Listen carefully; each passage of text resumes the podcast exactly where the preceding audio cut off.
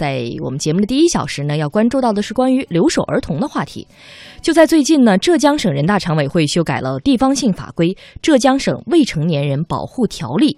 条例当中呢，新增了一个专门的章节——留守儿童保护，提出构建全社会的留守儿童关爱服务体系和救助保护机制。这当中啊，还做出了一些备受关注的硬性规定。我们先来听央广记者张国亮的报道。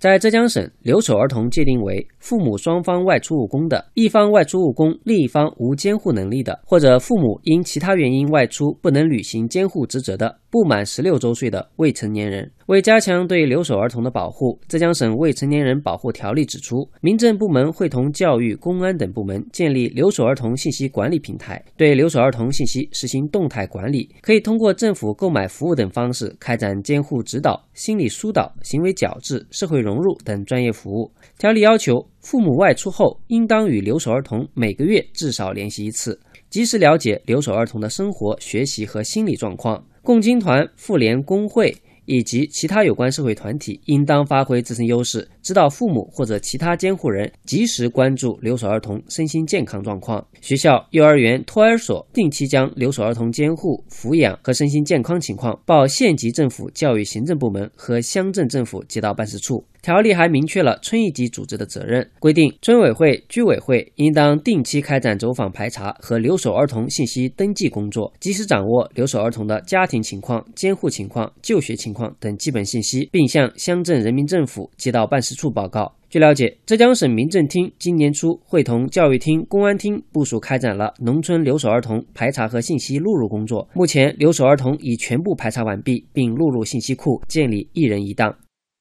既然目前出台了明确的条例法规，落实方面又是如何在群众中有效的展开？记者对此采访了平阳县一位极具代表性的新居民李仁康，是平阳县一名有限公司的一名在职员工。他透露，来平阳打工前前后后已过了四个年头，期间从来没有回过老家湖北。五岁大的儿女则是由外婆代替抚养，平日里和孩子、老人联络靠的就是微信视频。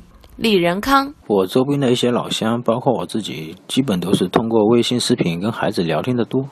前几年都是打长途电话，现在手机可以视频看到家里情况，看到孩子的变化，有没有长高、变胖、变瘦都很清楚。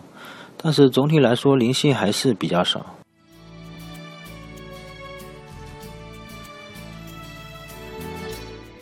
全国妇联二零一三年发布的研究报告显示，这样的数字说，我国农村留守儿童目前至少有六千一百零二点五五万人，超过了全国儿童总数的五分之一。而教育部二零一四年的统计数字是，二零一四年义务教育阶段农村留守儿童数量达到了两千零七十五点四二万，而最近两年的官方权威统计数字也基本都是数以千万计。所以，我们的讨论呢，也是基于这样一个庞大的群体。既然浙江省要立法来让留守儿童父母每月和孩子联系一次，那么现在留守儿童和爸爸妈妈的联系处于一个什么样的状态呢？作为一些劳务输出城市啊，很多地方的留守儿童都是数量庞大的。我们的记者呢，今天也在各地有采访。先到江苏淮安去看看啊，江苏淮安的留守儿童呢，据统计是义务教育阶段学生就有四十七万多人，而农村留守儿童达到了十万六千七百多人，占比有百分之二十二点五九。很多留守儿童呢，其实现在生活不错，物质上过得不是很缺乏。不过他们缺少的是什么？想必大家也知道。我们先来听江苏台记者带来的报道。为了给孩子创造更好的物质条件，多年来，江苏淮安洪泽的徐先生和妻子一直在外打工，年仅三岁的女儿一直在老家由父母照料。谈起平时跟孩子的联系，徐先生说：“现在科技很发达，通过两部智能手机就能每天见面。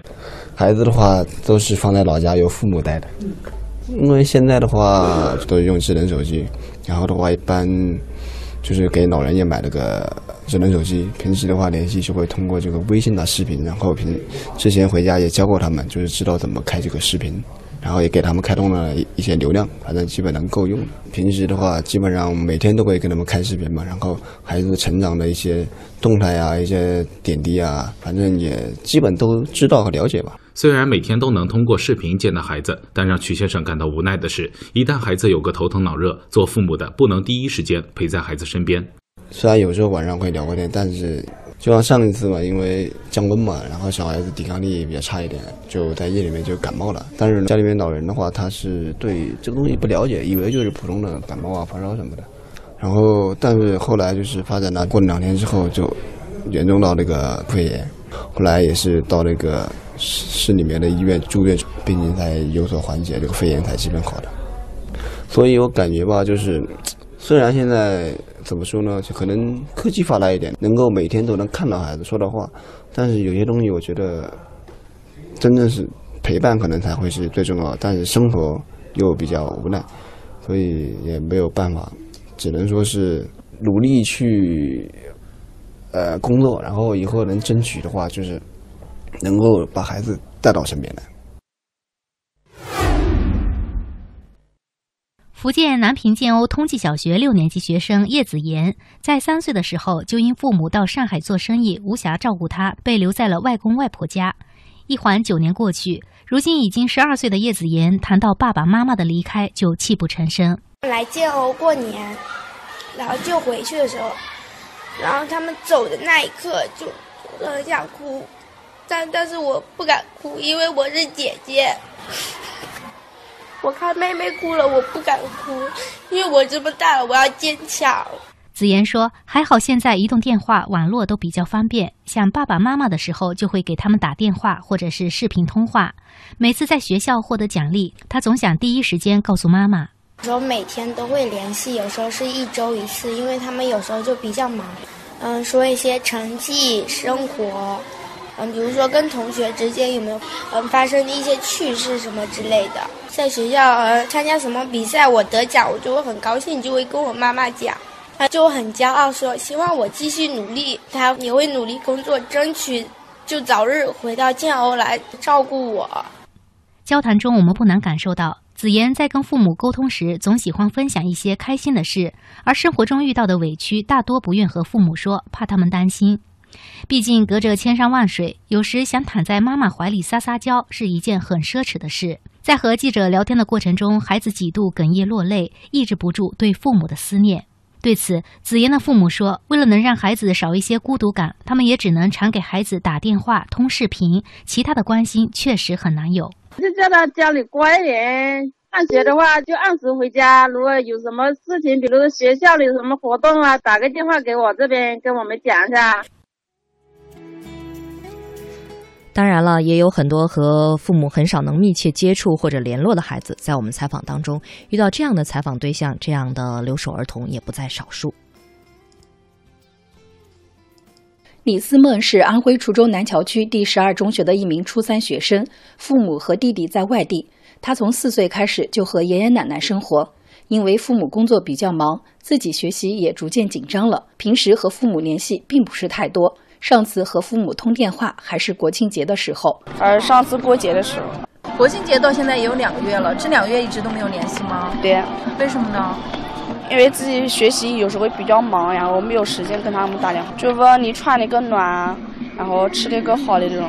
虽然不是经常和父母联系，但李思梦心里其实非常想念父母，希望能多待在父母身边。李思梦就是有时候会想哭，但是不会在他们面前表现出来，就是晚上回家的时候，会睡觉的时候偷偷有点泪，这样就是反正很想他们的感觉，就想跟他们生活在一起的那种。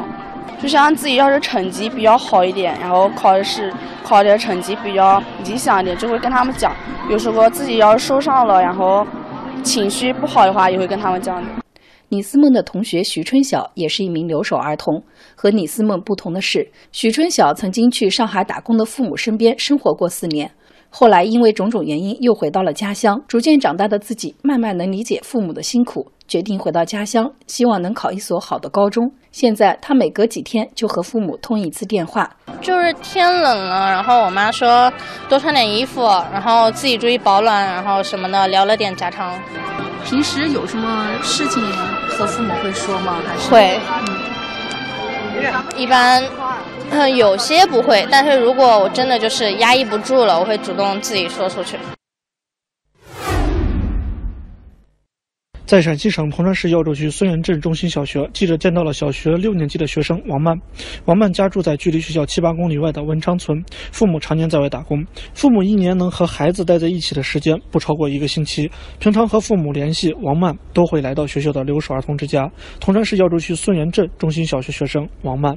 上钟头跟爸爸视频的时候，发现爸爸在抽烟。我给爸爸说：“爸爸，不要抽烟了，抽烟对身体不好。”我的爸爸跟我说：“我不会再抽了，我乖女儿，我给你承诺，我不会再抽烟了。”我的大多数时间都在学校和学习里面呢。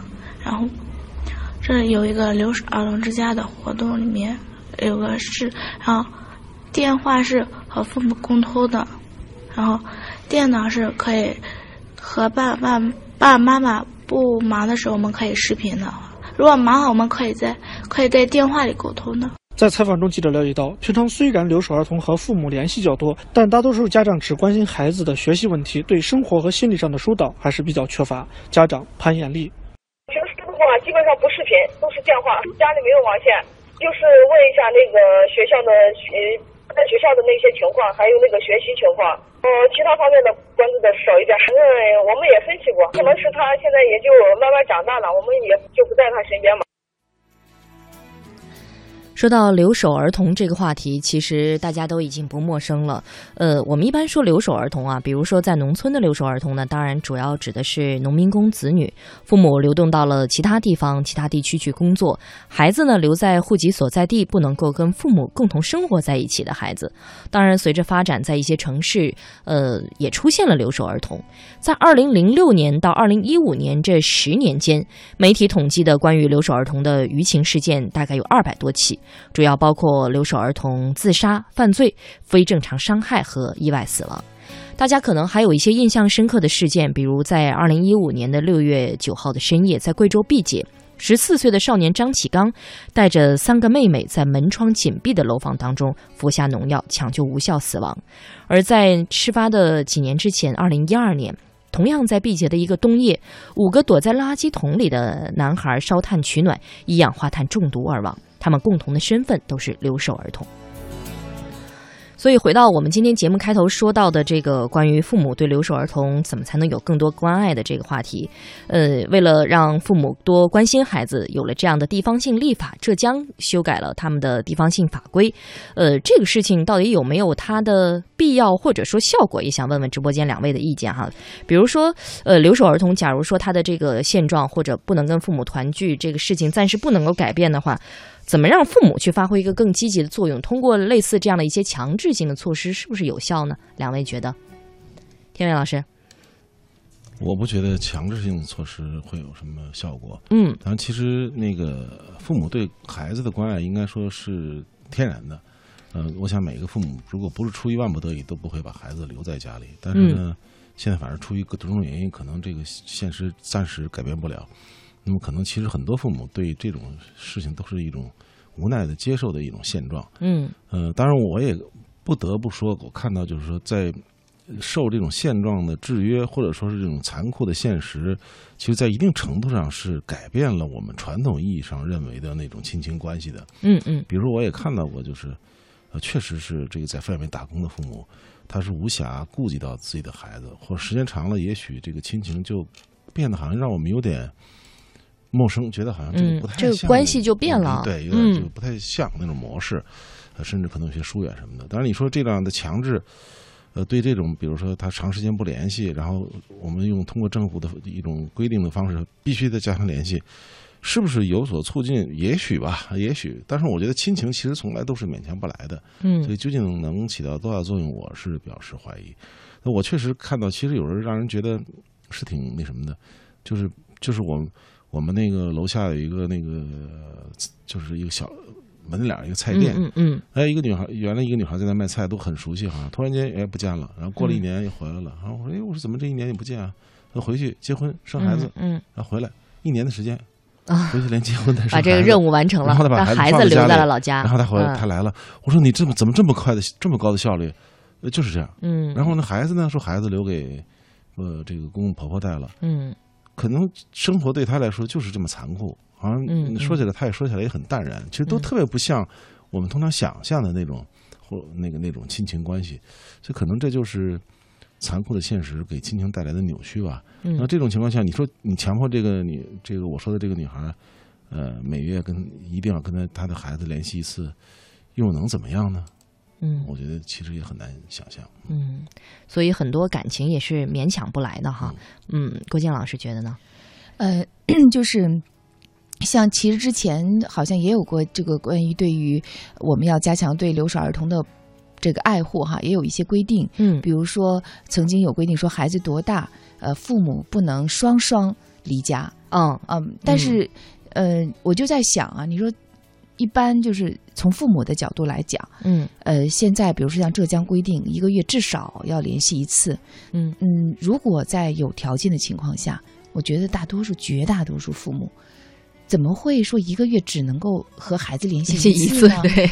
呃，嗯。但是已经到了我们不得不用这种法规的形式啊，觉嗯得好像要做出约束以后，嗯。才能够让更多的父母能够尽到他们的职责。嗯。那说明这个事情本身里面确实出了一些问题。嗯嗯。其实这两个月呢，还有一个消息特别值得关注，嗯。就是留守儿童的数字其实是出现了断崖式的下跌。嗯。呃，二零一零年的时候，当时曾经给过的一个数字是六千多万。嗯这个六千多万的农村留守儿童的概念是什么呢？就是说，全国的当时的少年儿童当中，每四个孩子里就有一个是留守儿童。嗯而农村的孩子里面，每三个超过三个，就是三个里面就有一个多就是留守儿童。嗯这留守儿童的比例相当大。但是今年最近新出来，民政部新出来的数字呢是嗯九百零二万。嗯这个数字就等于少了五千多万。当然，也有人说这是不是统计口径不一样，或者是更多的解释是说这几年我们在保护留守儿童方面其实做了很多的努力，包括相关的一些政策，嗯。环境也都发生了变化。比如说回乡创业的多了，嗯。呃，城市里的户籍制度的改革，呃，很多父母可能就回家了，嗯。嗯啊，包括也有随迁的孩子随这孩子孩子随父母呢又进入城市的，包括新的城镇化，这嗯。都可能解决了原来这种两完全的两地分隔的这种问题。但是不管怎么说，即便就是九百多万，依然存在大量的不能和父母在一起的孩子。是他让我想到一个什么问题呢？想到就是说，你知道这两天在，比如说在北京、上海这样的城市里，家长们最近在热议什么话题吗？嗯，热议的是说说这个学校的老师啊，留的给家长留作业太多了。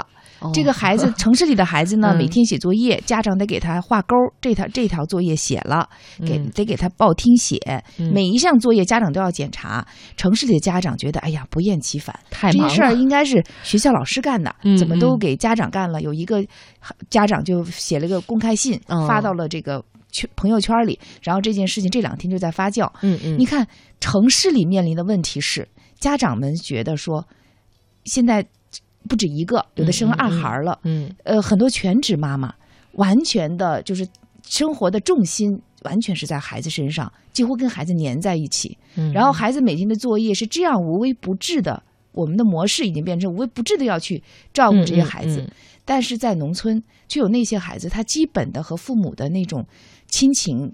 这种都得不到，我觉得其实很多我们老说留守儿童，留守儿童不要给给大家一个概念，说留守儿童好像都存在什么什么样的问题。是。其实很多留守儿童很乐观，很向上，嗯，也很好，嗯。但是毕竟就是说他们在很小的时候需要跟父母需要家庭亲情的时候，得不到这种情感上的呵护，他们遇到成长当中的问题，嗯。不能一对一的。甚至是比如说二对一，这一个孩子对的应该是里父母双方啊，对，嗯，得不到这样的细微的关照，嗯，那么他必然会存在一些问题，但这些问题不是他们个人的，也不是局部的，你将来他们会和我刚才所说的，从小到大被这样温室里面呵护长大的城市孩子，在一个社会里面，到时候这个矛盾、这种冲突、这个之间的这种不可调和，或者这当中再产生的问题，我觉得可能那个也还是将来会会让我们自己都感觉到的。嗯，所以回到今天这个话题来说，就是，呃，现在我们目前可能解决不了，就是说不能让这九百多万都没有，咱们从六千多万已经到了九百多万，但是会有是有九百多万。对，那么在这个九百多万这里面，现在已经想了一些办法，比如说各个各个地方成立一些组织，包括现在像浙江这种嗯出台的这样一些看上去有点似乎是近人情，但又显得很不近人情的规定。嗯，就是都是也是在想办法吧。嗯，嗯但是总的来讲，我是觉得，如果能够减少像现在这样，就大量的减少这种留守儿童的这种比例。嗯。让父母更多的觉得说，我不必要去抛弃孩子，抛下孩子，一定要到城市里，我才能够生活下去，才能生存下去的话，我觉得可能才能真正能够解决问题。那可能才是一个根本性的变化，对孩子的成长来说，才是让他们会是根本受益的。呃，那么这样的可能性，或者说这种改变，呃，怎么样才能够发生？或者说对留守儿童的现状来说，呃，这些地方性的法规是不是就真的能够解决现实当中的一些尴尬的问题呢？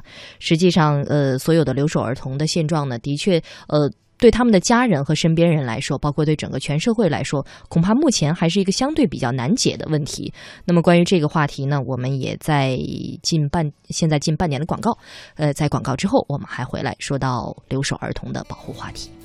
此刻在直播间，我们的两位观察员是张天卫和郭静。今天呢，我们在第一小时的话题当中关注的是留守儿童。在最近呢，浙江省人大常委会修改了地方性法规《浙江省未成年人保护条例》，条例当中专门新增了一个章节关于留守儿童保护，提出构建全社会的留守儿童关爱服务体系和救助机制。这当中呀，有一个硬性规定，说父母外出后应当和留守儿童每个月至少联系一次。而说到这样种种硬性规定的话题啊，其实，在今年五月份呢，我们国家的卫生计生委就公布了关于做好农村留守儿童健康关爱工作的通知，提出做好农村留守儿童强制报告、医疗救治、评估帮扶等工作，要求相关部门在工作当中发现农村留守儿童。脱离监护、单独居住生活或者失踪，监护人丧失监护能力或者不履行监护责任，疑似遭受家庭暴力、疑似遭受意外伤害或者不法侵害等等情况，必须要强制报告。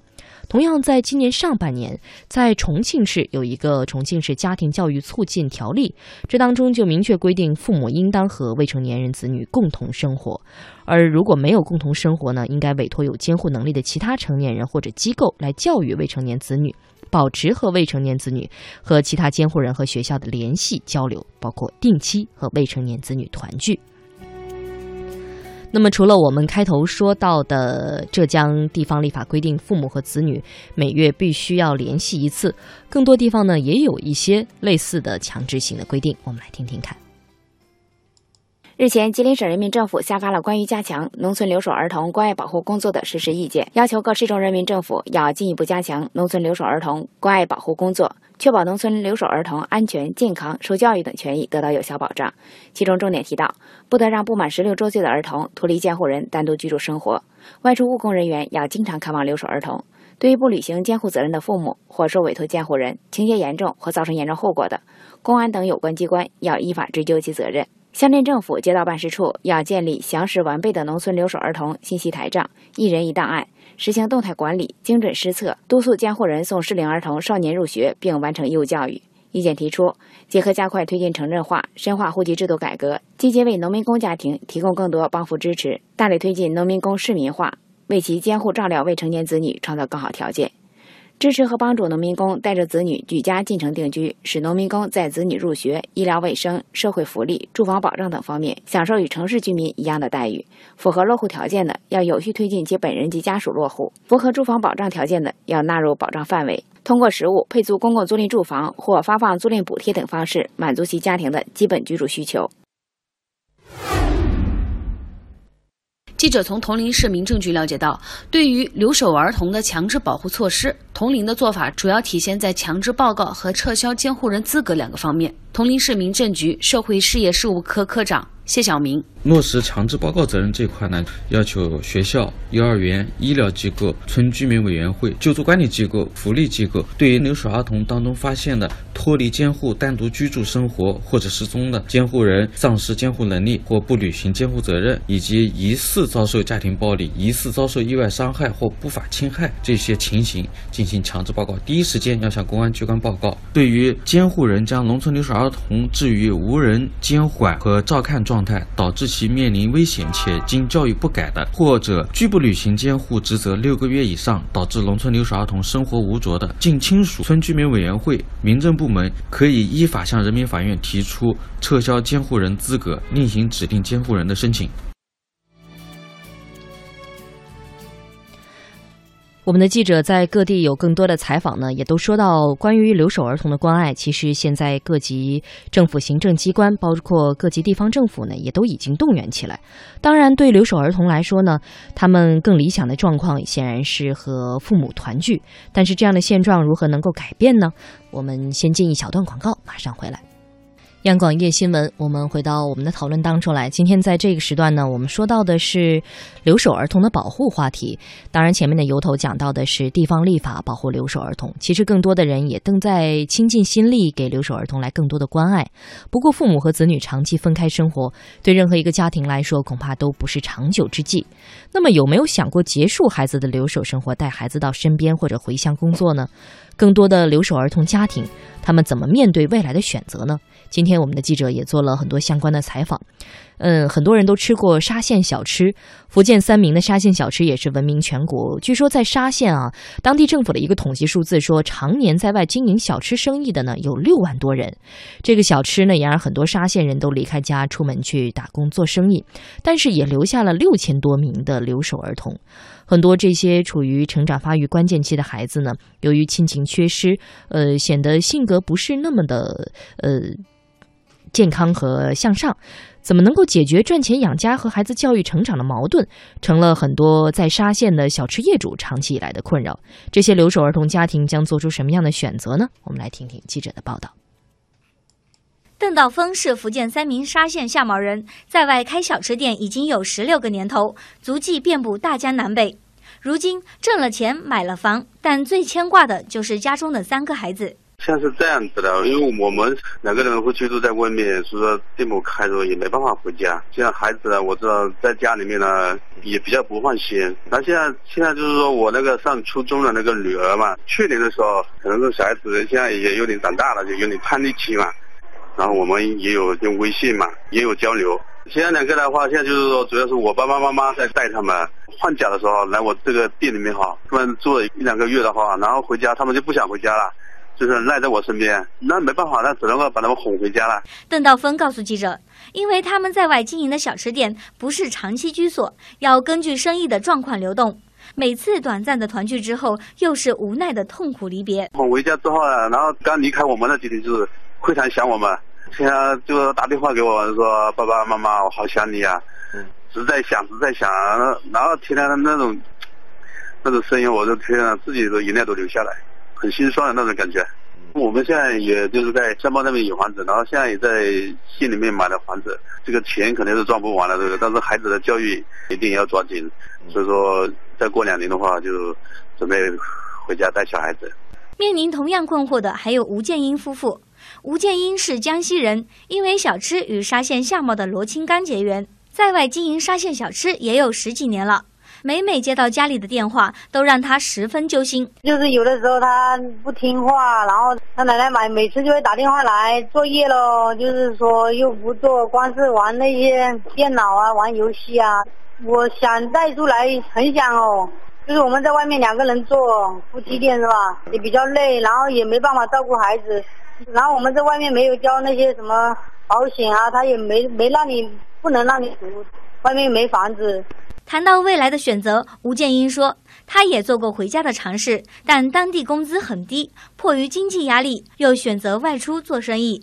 我以前在那边开店住，后来是小孩念书，我就念幼儿园嘛，我们就让他去石幼去念，就是回家就陪他们，然后小呃大的从相貌带出来，就在家里做个小吃店嘛，在家里待了三年，哎，小孩也没带好，感觉。经济压力更更重了，更大了。其实我们也不想不想出来，就是想留在家里，找点找点什么固定的工作，有一点稳定的收入，然后我们可以在家里带着孩子。我们也想这样子，但是我们找不到那样那样的工作。沙县的工资很低的，一个月一千多、两千两千块钱的工资，你说呢？采访中，不少留守儿童的父母坦言，一年半载都没回过一次家，心里也着实放不下。孩子长期缺少父母的关爱，内心也显得格外脆弱。受各种现实条件所限，接到身边确实又存在诸多困难。我孩子现在三年级了，其实就算能来北京读书的话，也有些吃力，因为北京和我家的教学进度肯定是不一样的。的确，这些在外打工、长期离开孩子的父母呢，也讲到他们面临的一些窘境吧。呃，觉得现状似乎也不是那么好改变的。嗯，在采访当中呢，其实我们也了解到，有一些地方政府呢，对留守儿童做过一些摸底排查，包括孩子们目前比较缺少的是什么。大部分留守儿童呢，其实都提出这样的希望，说希望父母能够回到家乡，陪在自己身边。据了解。今年，宿迁市民政部门对全市留守儿童进行了摸底排查，未来将开展儿童家庭监护缺失社会干预工作试点，对可能受到伤害的儿童实施综合保护，是留下来还是继续在外务工，这是摆在留守儿童家庭面前最难以抉择的问题。采访中，大部分留守儿童都希望父母能够回到家乡，陪伴在自己身边。在那边回到家就不用工作了，我天天可以好好休息一下。来到家之后，可以多陪陪我和弟弟，这样的话，我也就不用那么想着，就可以很开心了。他来我身边，因为如果他们要陪在我身边的话，我有一些好的事就直接可以告诉他们，不用再用打电话或者是视频聊天了。嗯，我希望他们陪在我身边。回老家？嗯，应该有点难吧？为什么？因为就是我家我家里那个经济条件不怎么好，只有我爸爸妈妈出去工作才能行。要回来的话，那个赚钱有点难。但家长们则表示，虽然自己很想陪伴在孩子身边，甚至回到家乡，但以目前的经济状况，无论是将孩子带在身边，还是回家陪着孩子，都是有很大难度的。在外务工人员段茂强带在身边是带不起来，有那个想法，没那能力，经济也跟不上。我们也有同那个同事带下来就上学的，但是压力大，上课都上不起了，但是还能过节。等经济条件好一点，回来。有不少家有留守儿童的这些在外打工的父母呢，也多次都说到说，等再过几年时间，等经济条件好一点了。嗯，不过他们可能有这样的想法，也未必是这一两天、一天、一年、两年的事情了。随着我们国家目前工业化、城镇化进程的一些加快，很多的农村剩余劳动力进城务工，产生了大量的留守儿童。那么实际上呢，我们记者也采访到，不光在农村，在一些城市同样有留守儿童，他们也想和父母生活在一起。不光在农村，一些城市同样也有留守儿童。今年八岁的陈玲玲一直跟随爷爷奶奶住在泉州市区，但她的父母常年都在北京工作，只有过年时才回趟家。玲玲说，她平时想爸爸妈妈，就用奶奶的手机微信跟爸爸妈妈视频聊天。我会拿阿妈的手机来看爸爸妈妈的照片。有时候想爸爸妈妈的时候，还会拿阿妈手机的微信跟爸爸妈妈视频聊天。我考完试会把成绩告诉爸爸妈妈，或者是有时候做作业有些题不会做，我会打电话问爸爸妈妈怎么做。虽然玲玲经常会跟爸爸妈妈通电话，但在她心里，她更希望爸爸妈妈能真真切切地陪在自己身边。我在学校遇到不开心的事，我心里会很不高兴。我会打电话告诉爸爸妈妈，爸爸妈妈会跟我说很多话。跟他们聊完了之后，我觉得就心里就好很多了。但是我心里还是希望爸爸妈妈能在我身边抱着我，跟我讲这些。陈玲玲的爸爸陈先生在北京一家电子公司工作。他说自己也很希望能尽快把孩子接到身边，但北京房价太贵，读书也是问题，诸多现实原因不得不选择孩子留在家乡。陈玲玲爸爸陈允，呃，让他小孩子来我们工作的地方，这个现在主要是因为在这边啊价太贵，买不起房，所以呢，小孩子来这边他没办法。读好的学校没办法受好的教育，嗯，因此呢，只能暂时让他在家乡。嗯，我们出来打工也是希望能够给家里的条件得到更好的改善。当然了，也有一些父母做出了回家去创业的选择，回到家呢去创业又可以陪伴孩子。那么他们现在创业过得怎么样呢？没有星星的夜空，天空也不会寂寞。当忙碌时忽略星星的存在，当空闲时星星就不见了。对于自己喜爱的人，不要忽视他们的存在，即使百忙之中，也要有时间陪伴。这首名叫《没有繁星的夜空》的诗歌是安徽省阜南县王家坝镇朗湾小学五年级学生李可可写的。写诗的时候，他的父母已经在外打工十年，每年只有春节的时候，一家人才能团聚上几天。想念父母，希望他们陪伴在身边，促使李可可写下了这首诗。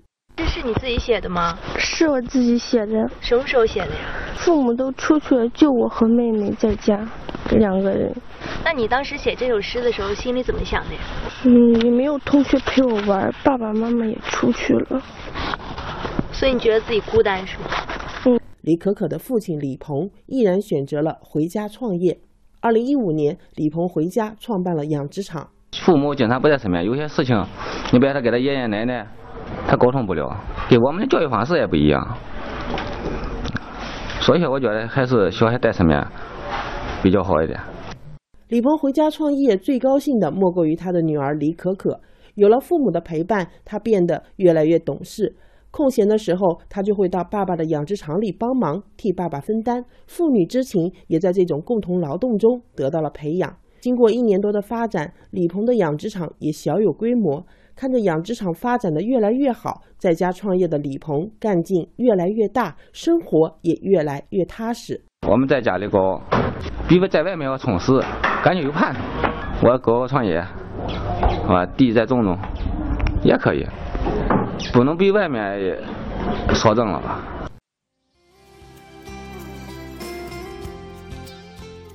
无论做出什么样的选择，能不能够和孩子待在一起，当然是父母选择的一个重要的原因。另一个原因呢，当然是经济上的考虑了。嗯，不过想让留守儿童和父母分离的现状减少，恐怕也不是那么简单。在今年夏天呢，教育部出台了关于统筹推进城乡义务教育一体化改革发展的若干意见，要求简化随迁子女的入学流程。这当中就讲到啊，要把随迁子女义务教育纳入城镇发展规划和财政保障范围，建立以居住证为主要依据的随迁子女入学政策，切实的优化简化随迁子女入学的流程和证明的要求。而且要坚持以公办学校为主，安排随迁子女就学。不过，要真正的减少留守儿童的数量，想让留守儿童和父母实现团聚，呃，前面呢，我们记者采访了这么多父母，无论是在外打工的、做生意的、经营状况好或者不好的，他们也都讲了很多现实上的考虑哈。呃，更多的讲到的恐怕还是经济上的难题，让他们很难。嗯，跟目前跟孩子生活在一起，那么这些问题恐怕也很难解决。我记得前面郭靖老师就说到说，呃，这两年呢，留守儿童的数字，你用了一个词叫做断崖式下跌哈。呃，但是目前呃，如果按照你刚才讲的这个数字，现在是九百多万的数字的话，呃，想要再进一步减少，进一步的让这些留守儿童真正能够跟父母团聚，呃，恐怕接下来也不是一个太简单的事儿了。